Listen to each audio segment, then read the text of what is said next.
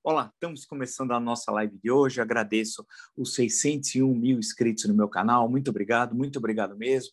E digo, se você gosta do conteúdo do canal, das entrevistas, das lives, da perspectiva sempre analítica, crítica, propositiva, indique a uma amiga, um amigo. É fácil. Blog do Vila, Marco Antônio Vila. Diga para ativar as notificações, que é aquele sininho que avisa as novas postagens. Coloque like no que vocês gostaram. E se utilize, como vocês muito bem fazem, a página dos comentários, né? Lembro que uh, hoje postamos uma entrevista que acabamos de fazer né, com o senador Alessandro Vieira, é um dos proponentes que foi ao Supremo Tribunal Federal solicitando a instalação da CPI é, da pandemia, né? E acabou recebendo, como é conhecimento de todos, a autorização por parte, a determinação que veio do Supremo do ministro Barroso, tinha mais que os, o, um terço necessário, mais do que as 27 assinaturas, e o requerimento vai ser lido na semana que vem, provavelmente na terça-feira. Temos uma entrevista com ele, importante, assistam, e lembrar que o senador Alessandro Vieira também contraiu a Covid-19 e passou um momento extremamente difícil. Então, assistam a entrevista entrevista bastante interessante. Por outro lado, é, pode, quem quiser me seguir no Twitter, é fácil, Vila Marco Vila, no Instagram, arroba Marco Antônio Vila Oficial, e na plataforma de curso, www.cursodovila.com.br, lá vocês encontram todas as informações sobre os três cursos que oferecemos. História Política das Constituições Brasileiras, História da Ditadura Militar no Brasil e o que é fascismo. Basta, portanto, acessar www.cursodovila.com.br. Bem, olhando todo o noticiário, acompanhando, vendo as entrevistas, o Bolsonaro teve tempo hoje de receber os presidentes do Flamengo e do Palmeiras. Vai ter jogo em Brasília, ele teve tempo para isso. Ele não recebeu, por exemplo, secretários de saúde né, dos estados, né, poderia ter recebido cientistas, especialistas. É como ele ignora a crise, é como se nós não tivéssemos chegando a 350 mil mortos né, da Covid-19 e não vivêssemos a crise econômica mais grave. Não há retrato, não há momento da história do Brasil republicano tão complexo, tão dramático como nós estamos vivendo. E ele ignora ignora absolutamente tudo isso. Ontem, sexta-feira, naquelas cerimônias que todas as sextas ele resolve comparecer cerimônias militares ou policiais, né? E hoje tendo tempo para receber o presidente do Flamengo e o presidente do Palmeiras. É, não, não causará estranheza se também ele vai assistir o jogo também. Só não vai porque tem os problemas é, conhecidos aí em relação à pandemia, mas ele vai falar do jogo, vai postar, vai comentar e assim vai indo, né? E assim caminha a humanidade. É um sentimento que acho que todos nós, eu converso com muita gente através das redes, evidentemente, as pessoas estão angustiadas, as pessoas querem saber quando é que isso vai terminar. Esse é o sentimento. Parece um drama sem fim. E pior, as pessoas se sentem impotentes. Então, é um sentimento duro, muito difícil que as pessoas têm nesse momento.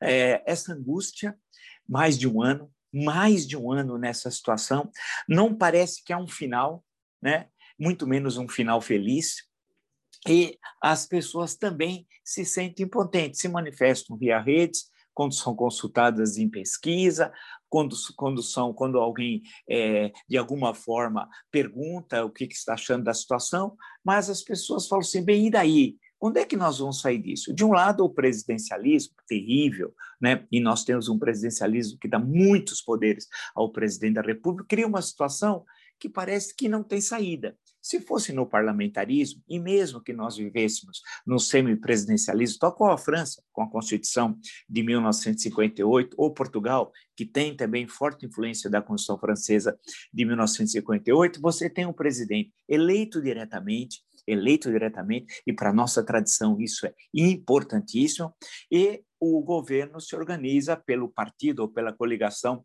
é, de partidos na Câmara Baixa, na Câmara dos Deputados. No caso de Portugal, é, é parlamento unicameral, não tem Senado em Portugal. Vamos, é importante registrar. Então, na Câmara Baixa, no caso francês, e aí você, com aquela maioria é, obtida nas urnas, se governa. E acaba, quando se tem qualquer uh, um mau desempenho no governo, o parlamento pode, com voto de censura, derrubar o gabinete que se recompõe, ou até é, pode antecipar as eleições. Isso depende da situação do, do momento que se está vivendo. E, no caso francês, vale lembrar, houve a chamada cooptação um presidente de um partido né, e um primeiro-ministro de outro partido, de direita, de esquerda ou vice-versa. Né? E isso também já aconteceu em França. Ah, o modelo francês é o mais adequado. Nós aqui tivemos um parlamentarismo é, entre 1961 a 1963, de setembro de 61 a janeiro de 63, quando teve o plebiscito, a 6 de janeiro, e houve a, a vitória esmagadora por retorno ao presidencialismo, mas que o primeiro gabinete de Tancredo Neves estava funcionando muito bem, né? um gabinete de união nacional que estava caminhando bem, administrando bem o país. Porém, uma, uma votação que teve no Congresso Nacional exigindo que os candidatos à eleição de 62, que era em outubro, tinham de sair três meses antes e desincompatibilizar dos cargos com antecedência, fez com que, ah, e quase todos eram parlamentares, e alguns que estavam eh, no gabinete não tinham mandato, como o caso de Tancredo Neves, que tinha perdido as eleições de 1960 eh, para o governo de Minas Gerais para Magalhães Pinto. Então, claro que dissolveu o gabinete, porque todos queriam, queriam ter mandato parlamentar e seriam é, candidatos no mês de outubro daquele ano.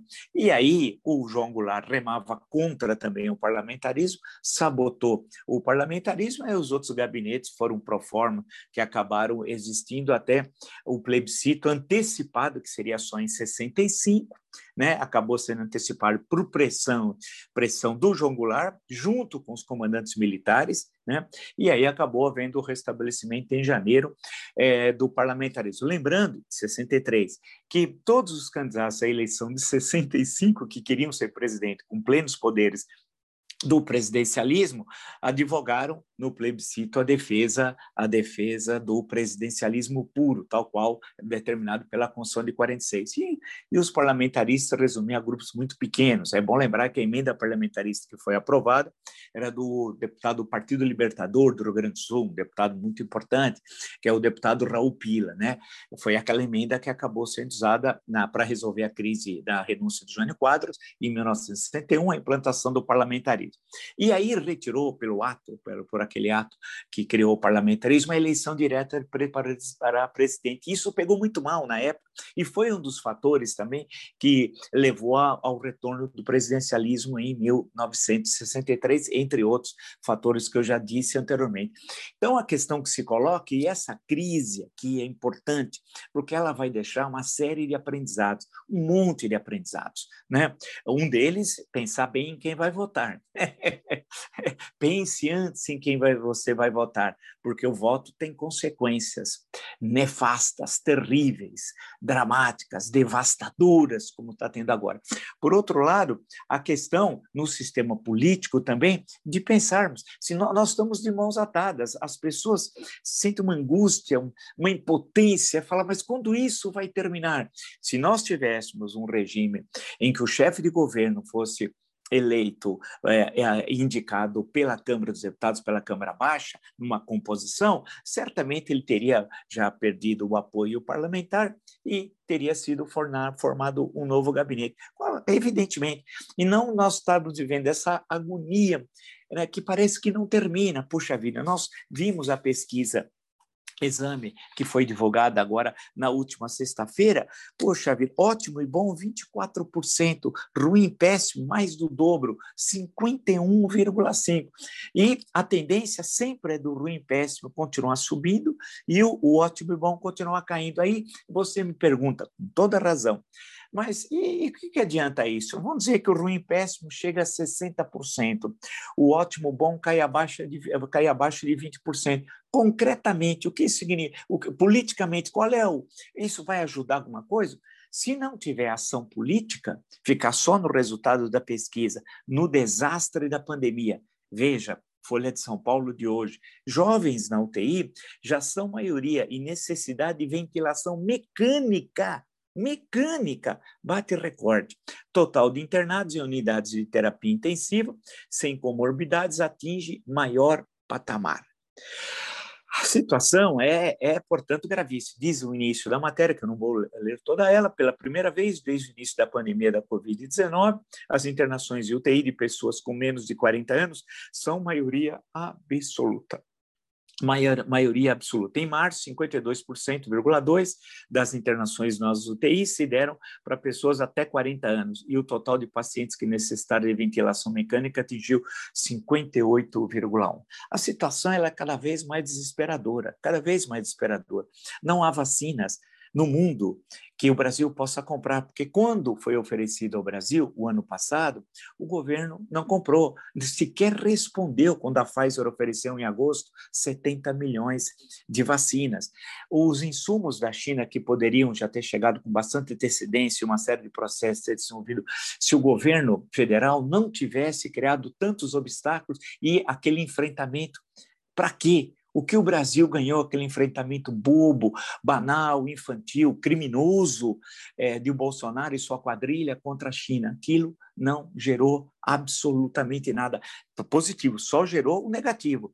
Todos os problemas, inclusive questões de insumo, que acabaram criando algumas dificuldades, que se tivéssemos uma relação como deveríamos ter, porque não há razão nenhuma desse enfrentamento com o nosso maior parceiro comercial há mais de uma década, há mais de uma década, nós já teríamos uma produção muito maior aqui internamente e também uma coordenação por parte do governo federal. Uma série de, de, de fábricas poderiam ter sido, na área médica, evidentemente, ter sido readaptadas para a produção de vacinas. Se tivéssemos um ministro da saúde e não um general incompetente, incapaz, patético, que virou motivo de chacota Brasil, no Brasil e no mundo, assim como um presidente como o nosso, que é motivo de chacota aqui e motivo de horror mundial. As pessoas hoje têm horror do presidente da República. É uma coisa assim assustadora. Então, nós vivemos um momento que é é, é, não há nenhum paralelo, e eu insisto e tenho feito essa análise, nenhum paralelo da história brasileira. Eu sempre falo, e eu vou acrescentar alguns dados hoje, que é a crise mais longa no tempo e mais profunda da história do Brasil republicano, porque atinge diversas instituições. Mas ainda ela é mais do que isso. Ela, essa angústia é, esse, esse, essa impotência e esse drama sem fim, em nenhuma das crises brasileiras esteve presente. Exemplo, 1930. Pega 1930. Em 1930 teve uma situação semelhante a essa? Não. Teve um processo eleitoral questionado, os processos eleitorais na Primeira República, o voto era descoberto você, né? O voto era descoberto, não tinha voto secreto, as mulheres não votavam, havia uma coação sempre dos coronéis sobre os eleitores. A eleição foi a acusação de a, a, os derrotados, a Aliança Liberal acusou de fraude. Ah, na verdade, se você for olhar os resultados eleitorais por estados, cada um que tinha o poder no seu estado acabou fraudando, inclusive no Rio Grande do Sul. Basta ver os votos que a Aliança Liberal tem no Rio Grande do Sul e o Júlio Prestes como opositor, é uma unanimidade no Rio Grande do Sul, é raramente vista, parece aquelas unanimidades de ditadura. Né? Claro, claro que também houve fraude, assim como houve fraude para o candidato da situação, Júlio Prestes, no resto, no resto do Brasil. Ah, Criou-se uma tensão muito grande desde a proclamação dos resultados, foi percorrendo o, o final do primeiro semestre, entrando no segundo semestre, a tensão foi aumentando, começa a revolução no dia 3 de outubro, daí a eleição ser sempre agora no primeiro domingo do mês de outubro, né, por causa da Revolução de 1930, e se resolve no mês seguinte, dia 3 de novembro, quando o Getúlio Vargas toma posse como chefe do governo do governo provisório. Portanto, foi uma tensão, mas tensão mesmo foi num um curto espaço de tempo e aquilo foi solucionado. Se nós olharmos ou a queda do Getúlio a 29 de outubro de 45, ou a crise de 1954, que é o mês de agosto, do dia 5, atentado à Rua Toneleiro, e o suicídio de Vargas no dia 24, 19 dias, portanto. Ou os episódios de 1955, pós-eleição de Juscelino Kubitschek, foi o mês de novembro, né? As tensões começam no início do mês, da primeira semana, mas no final do mês essa, essa questão está resolvida. Nós tivemos três presidentes, começamos com Café Filho, passou para Carlos Luz e terminamos com Nereu Ramos. Se nós olharmos 1961, são duas semanas muito tensas. Você pega o dia 25 de agosto, quando tem a renúncia do Jânio, chega até o dia 7 de setembro, quando ele toma posse, mas ele já estava no Brasil, João Goulart, a partir já do dia 2 para o dia 3. Portanto, você tem duas semanas de bastante tensão, mas a crise é resolvida. Temos o episódio 64, tensão, se você, você pode falar o mês de março, desde o dia 13 do célebre comício da Central, depois da passeata do dia 19 de março, e em resposta ao comício do dia 13, o comício da Central, e aí os acontecimentos de 30, 31, 1, 2, 3, 4 de abril. Portanto, você tem um espaço de pouco mais, cerca de um mês. Né? Se nós olharmos o impeachment do Collor, aquela inflação, nós estávamos numa situação econômica de uma inflação anual de quatro dígitos, né? mas tensão mesmo política teve muito pouca. Né? Ah, teve uma tensão parlamentar dentro do Congresso Nacional, com a reunião da CPI, mas o governo Collor estava tão isolado, tão isolado, tão isolado, que a tensão foi mínima e aquilo foi resolvido relativamente rápido e de forma exitosa com a posse do Itamar Franco. Né? No caso do impeachment de Dilma, aí o processo foi um pouco mais complexo, porque ele começa com algumas manifestações em 2015, quatro manifestações, e duas em 2016, quando veio o impeachment de Dilma. Mas veja, em todos esses movimentos, a, a solução da crise ela foi relativamente rápida e apontava-se né, uma saída, é, ou seja, não era só esse drama sem fim, não, se apontava uma saída a política, uma saída econômica, e aquilo dava um sentimento à população de segurança. Hoje as pessoas estão absolutamente inseguras, porque elas sabem que do Bolsonaro nada de bom vai vir. Essa semana, o que ele aprontou, o que ele fez, são coisas assim inacreditáveis. O ataque que ele fez numa linguagem inadequada, evidentemente, que nunca foi usada por um presidente da República contra o ministro Barroso, algo intolerável intolerável, né? a linguagem usada, a forma agressiva tal, e recebendo educadamente a devida resposta por parte do presidente Supremo e também por parte do ministro Barroso. Importante é, ver, então, ao longo dessas crises, algumas que eu listei, teve confrontos armados, como é o caso de 1930, em alguns estados houve incidentes duros militares, é, mas se encontrou uma saída e se tinha uma perspectiva do que seria daí para frente. A grande questão é que parece que nós vamos viver isso para o ano inteiro de 2021, ou seja, 2021 vai ser 2020 parte 2. E pior, quando eu converso com especialistas, o cenário é terrível, é de que a vacinação não vai se concluir no ano de 2021 inclusive porque não há vacina suficiente, não há coordenação. Nós temos 5.572 municípios, aproximadamente, o número é esse. A, a, a, coordenação entre os municípios, as 27 unidades da federação e o governo federal é uma verdadeira bagunça, não tem a mínima organização. Então, nesse cenário que desenhado, nós vamos até 2022 e sem vacinação em massa não há recuperação econômica. E o que acontece? Quem, é os, quem são os mais afetados? Os micro empresários, os pequenos, os médios, e que descarregam muitas vezes a sua ira no que é mais fácil ver o poder. Qual é o poder que está mais próximo do micro, do pequeno, do médio empresário? É o prefeito é o prefeito, porque afinal é a autoridade que ele vê, que ele tem contato. E esse é o que menos tem a ver com essa crise, nem o prefeito, nem o governador. Isso passa pelo governo federal, inclusive em termos de ajuda econômica, de apoio. Puxa vida, nessa hora, o que, o, que o BNDES fez? A pergunta é: o que o BNDES, que tem bilhões, fez? Fez para grandes grupos econômicos, inclusive em tempos recentes, e continua fazendo hoje.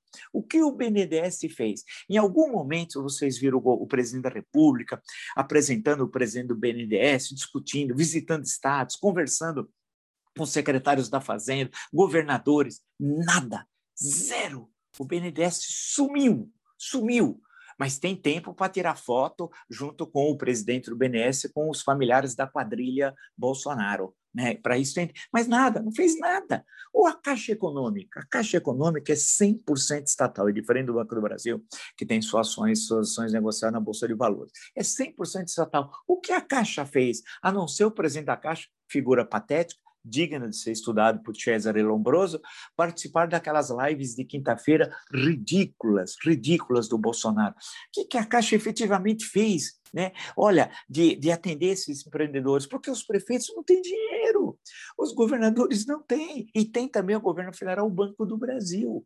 Em termos regionais, veja, por isso que é importante a gente qualificar a análise, pega o Nordeste. Eu fiz entrevista com o governador Paulo Câmara de Pernambuco e perguntei a ele: e as agências e bancos do, do governo federal que atuam na região Nordeste, o que tem feito? Não tem feito nada. Exemplo, o Banco do Nordeste, a sede em Fortaleza, foi criado em 1952, no segundo governo Vargas. Qual é o papel do Banco do Nordeste nessa crise? Nulo. Qual é o papel do DENOX, Departamento Nacional de Obras Contra Secas, também em Fortaleza é a sede? Ele foi criado em 1909 como Inspetoria de Obras Contra Secas. No governo Epitácio Pessoa virou Inspetoria Federal de Obras Contra Secas. E no governo Dutra virou Departamento Nacional de Obras Contra a Seca. Não faz absolutamente nada, nada, nada. E a Sudene, criada em dezembro de 1959 no governo JK, nada. E a Codevasp, nada, né? Que é, a Codevasp colocou até o Amapá. Pô, ela é do Vale do São Francisco, mas na geografia bolsonarista, o Amapá faz parte do Vale do São Francisco para agradar o, o Alcolumbre. É um negócio assim absurdo. Eu estou só citando algumas. É, e o papel que poderia ter, né, junto dessas agências todas, mais Banco do Brasil, mais Caixa, mais BNDES.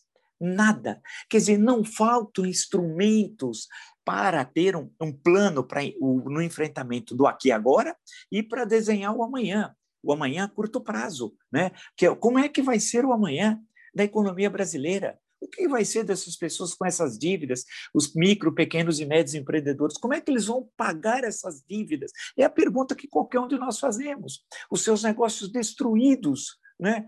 Como é que vai ser?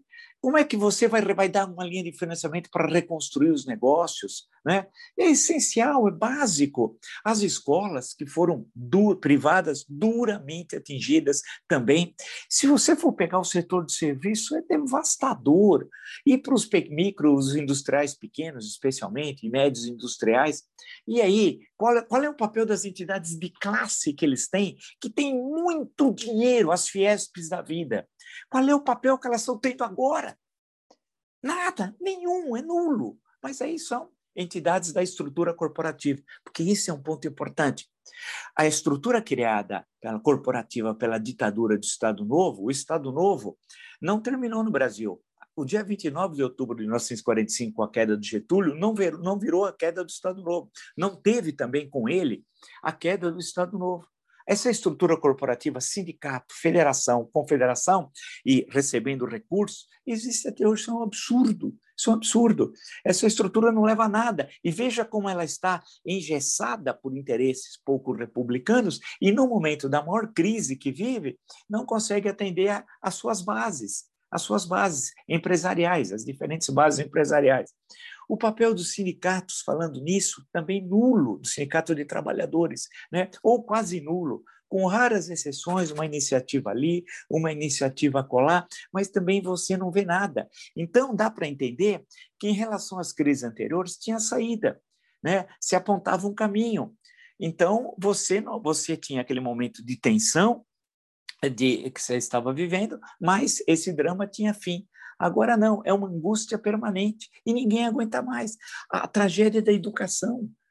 As crianças, dois anos sem escola, e criança vai subindo adolescente, depois o ensino universitário, porque as teleaulas são para enganar, né? É, é para inglês ver, não é verdade? Em essência. Perdemos dois anos, então deveria já estar pensando agora o MEC. Mas como o MEC pode pensar quando tem como titular um pastor que pede, solicita da FAB um avião para ir de Santos até São José dos Campos sozinho no avião, porque aos 160 quilômetros ele estava cansado, não queria ir de carro. O MEC tem um homem como esse, né, que é absolutamente incapaz, um beócio, um beócio. Então, nós devíamos estar discutindo isso, a questão da educação a saúde, porque as sequelas da Covid, é, inclusive um dos motivos também na entrevista com o senador Alessandro Vieira, eu toquei na questão pessoal dele, que perdeu 11 quilos, né? E, e as sequelas, a necessidade de fisioterapia tal, e todos, e a medicação. O que acontece com aquele que consegue sobreviver, graças a Deus ainda, e que volta para casa? Os remédios, ele vai ter condições de comprar? E a fisioterapia, ele tem condições de fazer? É? E o acompanhamento de exames periódicos? Então, vocês percebam a complexidade das questões que estão sendo colocadas e a angústia das pessoas de olhar e falar assim: olha, esse drama não tem fim. E pior, as pessoas dizem, e eu não consigo fazer nada, se sentem impotentes. Por quê? Porque vai aguardar outubro de 2022 para mudar? Não dá para aguentar outubro de 2022, né? Isso é absurdo. Você quer você tem que resolver os problemas agora, né? De forma concreta. E o Bolsonaro a cada dia mais agrava a crise, porque ele estimula conflitos políticos absoluta, na para a democracia desnecessários, mas, mas é, necessários para o projeto criminoso que ele tem de dar um golpe de Estado. E, por outro lado, você sente uma oposição muito pouco combativa, que é, é legal, solta um manifesto, um segundo manifesto, faz uma ação ali a colar, mas é necessário o volume para ter uma ação política que leve a uma transformação. Para isso é indispensável fazer política, fazer política, fazer política, como no meu artigo da Isto É, dessa semana, eu trato justamente disso. Democratas, é necessário ação, ação. Né? Chega, não adianta só soltar manifestos, é possível construir formas de, de, de repúdio a esse governo criminoso, ah, mesmo com a existência da pandemia. É necessário ser criativo. E concluindo com uma questão importante: o contrato social foi rompido. Nós temos direito à rebelião, como diriam aqueles grandes filósofos, indo lá aos séculos XVII, especialmente ao século XVIII. Né? E quando nós falamos direito da rebelião no século XXI, não é aquele do século XVIII. É o direito à rebelião que a Constituição permite. Ou seja, ela dá todos os instrumentos para ação legal política. E aí passa passa pela, pela mobilização pelo impeachment. Não pense que isso é impossível, não, porque o presidente da Câmara, porque pelo artigo 51 cabe privativamente à Câmara, ao presidente autorizar a, a criação da comissão e aí a comissão tem seus trabalhos, aprova o relatório, o plenário é que vai, os 513, que vai decidir se autoriza ou não, em crime de responsabilidade e envia ao Senado. tal. Mas tudo depende da mobilização. O, o, o, número de mortos, pelo, infelizmente, a tendência é que nesse mês de abril não vai, não vai diminuir. E os especialistas acertaram todas, dizem que no início, final de junho, início de julho, estaremos com meio milhão de mortos. É isso que angustia as pessoas, sabe, que não querem sair na rua, tem medo, tem medo de ter contato, estão isolados da vida familiar, da vida profissional, da vida social, de tudo. Há uma angústia e uma coisa assim, ninguém nos aponta o caminho. Quando é que isso vai terminar? Né? É, ao contrário, as notícias são cada vez mais graves por inépcia do governo e o Bolsonaro jogando lenha na fogueira.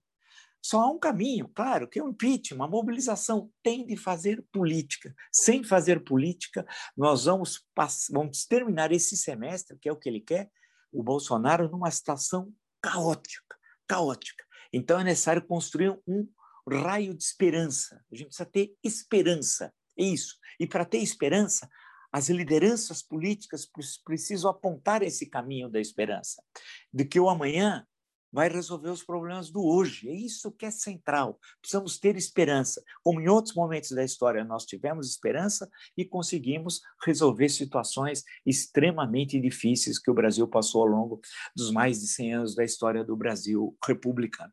Se você gostou dessa live, de outras tantas, tantas e tantas e tantas do meu canal, está entre os 601 mil inscritos e concorda com a nossa análise a, a analítica, crítica, propositiva, sem propositiva e a defesa intransigente da Constituição Cidadã de 1988, indica é uma amiga, um amigo. Blog do Vila, Marco Antônio Vila, diga para ativar o sininho, que são as notificações, coloca like no que vocês gostarem, usar, como vocês muito bem fazem, a página dos comentários. Postamos hoje a excelente entrevista com o senador Alessandro Vieira, um dos que acionou, é, provocou, como é que se chama, né, legalmente, o Supremo Tribunal Federal e houve a concessão por parte do ministro Barroso para a criação uh, da, porque havia um número regulamentar superior ao número regulamentar eh, de um terço, mais que 27 senadores, para criar a CPI eh, da pandemia, né? A entrevista é muito interessante, inclusive eu coloquei no final a questão pessoal é, do senador que ficou internado, perdeu 11 quilos, para ver que isso não é uma gripezinha. Vocês podem no Twitter também me seguir pelo Vila Marco Vila, no Instagram, arroba Marco Antônio Vila Oficial, e na plataforma www.cursodovila.com.br. Lá vocês encontram as informações sobre os três cursos que oferecemos: História Política das Funções Brasileiras, História Ditadura Militar no Brasil, que é fascismo. Basta acessar, portanto, www.cursodovila.com.br. Nos encontramos amanhã. Até!